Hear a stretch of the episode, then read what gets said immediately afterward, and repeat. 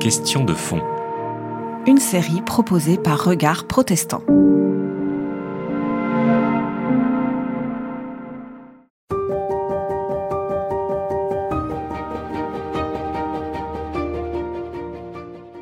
Concernés, nous le sommes par le soutien des évangéliques à la fois à Bolsonaro au Brésil et à Trump aux États-Unis.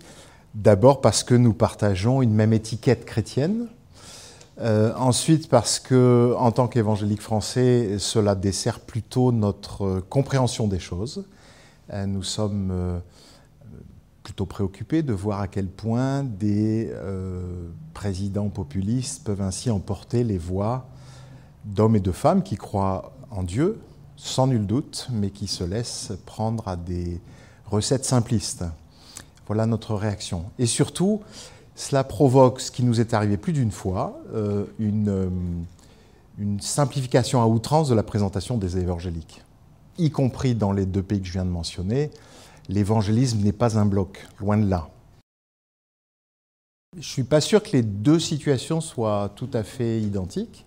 Euh, il est assez certain que du côté du Brésil, la gabegie et la corruption qui a précédé n'a certainement pas aidé au discernement euh, d'une frange de la population qui devient importante. Les évangéliques, c'est plus de 20% aujourd'hui de la population brésilienne. Un évangélisme d'ailleurs qui, pour le catholicisme, représente un défi pas toujours simple à gérer.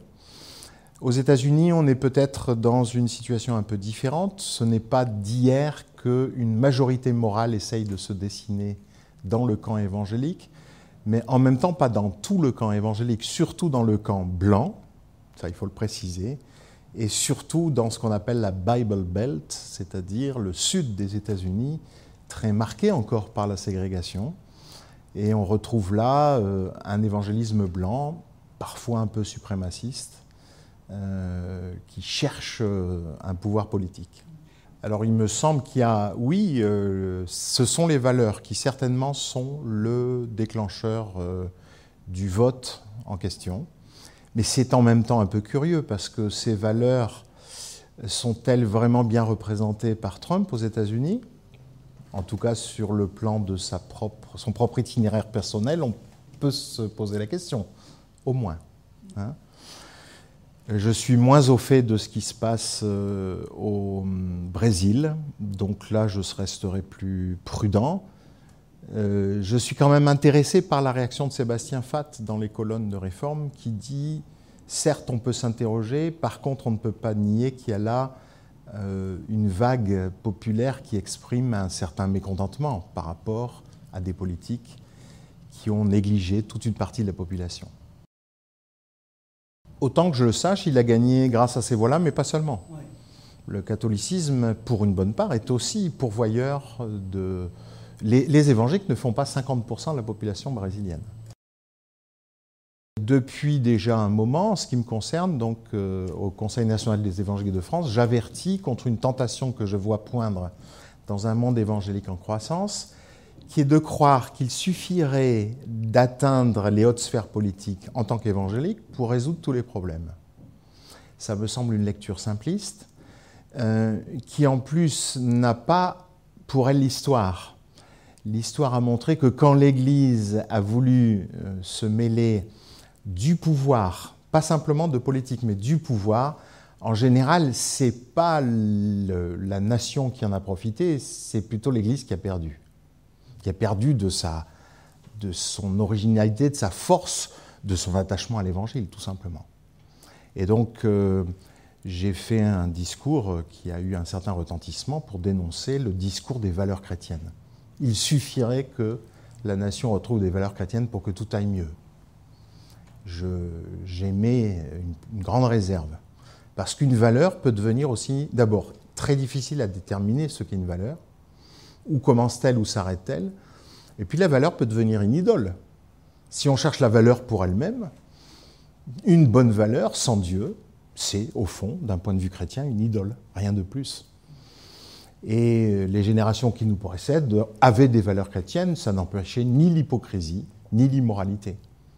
Donc il y, a là, je pense, des, pièges dans lesquels euh, dont les chrétiens devraient se méfier. Alors je pense que les évangéliques, d'une manière générale, ont fait une sorte d'aggiornamento en, en 1974 avec le mouvement de Lausanne. Et le souci euh, porté par Billy Graham et par euh, John Stott de réinvestir la sphère sociale, alors que les évangéliques s'en étaient retirés et effectivement manifestaient une grande distance par rapport aux problèmes de la société. Ce temps-là est révolu les évangéliques, d'une manière générale, se préoccupent de questions sociales, de questions sociétales, et s'y impliquent. Ça, c'est très clair. Hein. Euh, et c'est là où, après, vient pour moi une distinction à faire. Être prophétique, se préoccuper d'un certain nombre de questions pour le bien commun, pour euh, le prochain, oui. Rappeler à l'état dans lequel on vit qu'il y a un certain nombre de, de positions qu'on ne saurait prendre sans renier la dignité humaine, oui. Vouloir être celui qui les applique en tant qu'Église chrétienne, c'est là où, en tant qu'évangélique, je dis non. Toute notre histoire a été portée par la séparation des Églises et de l'État, et elle me semble toujours d'actualité. L'Église doit rester distincte de l'État dans lequel elle se trouve, avoir des relations euh, intéressantes, euh, construite avec lui autant que possible, mais pas se confondre avec lui. Sinon, elle y perdra son âme. En ce qui concerne sens commun, je n'ai pas connaissance, en ce qui me concerne, d'évangéliques qui soient impliqués, euh, en tout cas de façon euh, ouverte et, connue, dans ce mouvement qui est plutôt euh, politique, en tout cas qui est proche de la droite. Par contre, je connais l'un ou l'autre qui est engagé dans la manif pour tous, qui reste engagé dans la manif pour tous. Le Conseil national des évangéliques de France s'est retrouvé à l'époque euh, impliqué euh, dans la deuxième et troisième manifestation, puis ensuite s'est retiré parce qu'il a vu la récupération politique se faire et qu'il n'a pas voulu être associé à cette euh, récupération.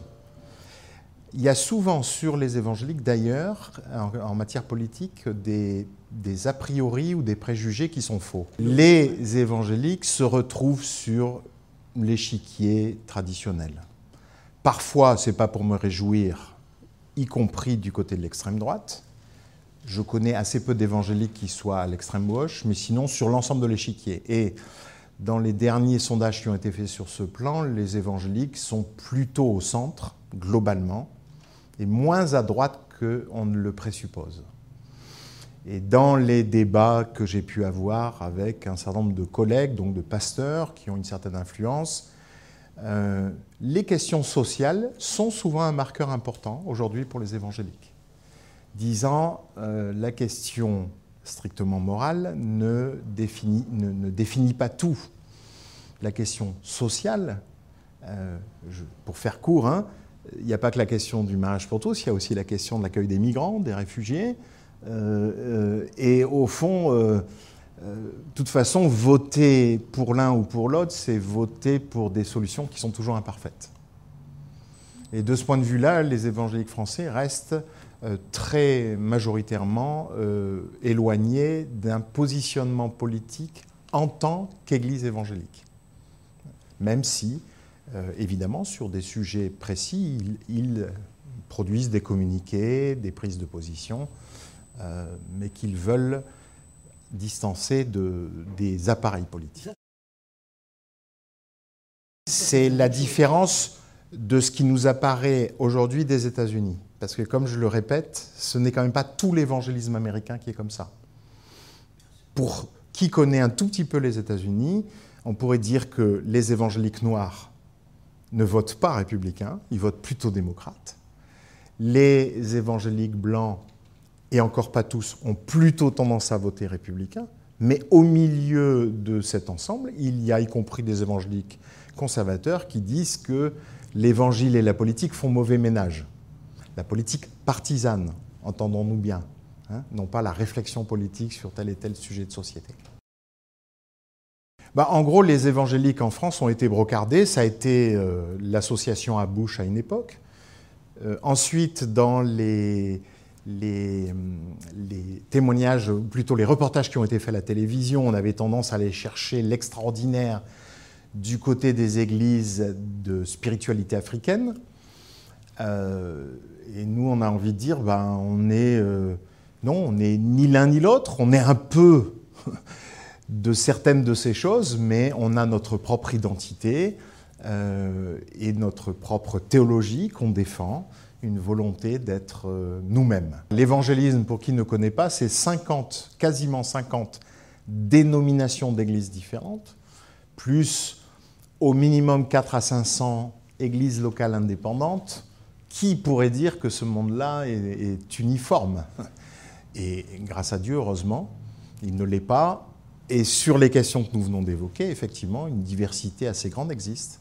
Oui Oui, alors pas au même niveau d'expertise. La CIMAD, c'est un combat ancien, elle a acquis euh, des lettres de noblesse, une certaine expertise, mais nous avons effectivement dans euh, un mouvement que nous avons créé qui s'appelle CNEF Solidarité, un certain nombre de pasteurs, en particulier du côté de Calais et de Boulogne-sur-Mer, qui défendent euh, les, migrants, les réfugiés, qui se préoccupent de ces questions.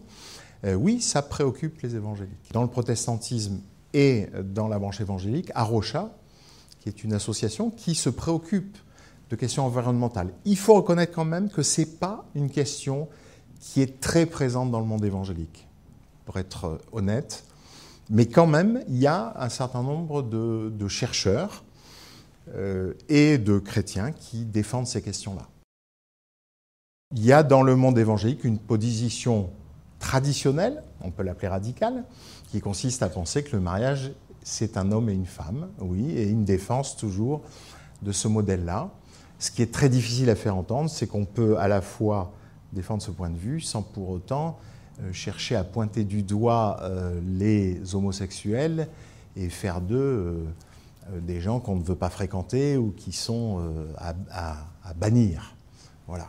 Ça, c'est un discours difficile à entendre, qui nous est souvent reproché, mais néanmoins, nous maintenons que sans partager un certain nombre de ces positions, l'Évangile accueille les hommes tels qu'ils sont, quels qu'ils soient, mais l'Évangile les transforme. Et ce n'est pas sans combat d'ailleurs. Hein, et on ne parle pas ici que des questions sexuelles. Euh, L'Évangile vient nous transformer.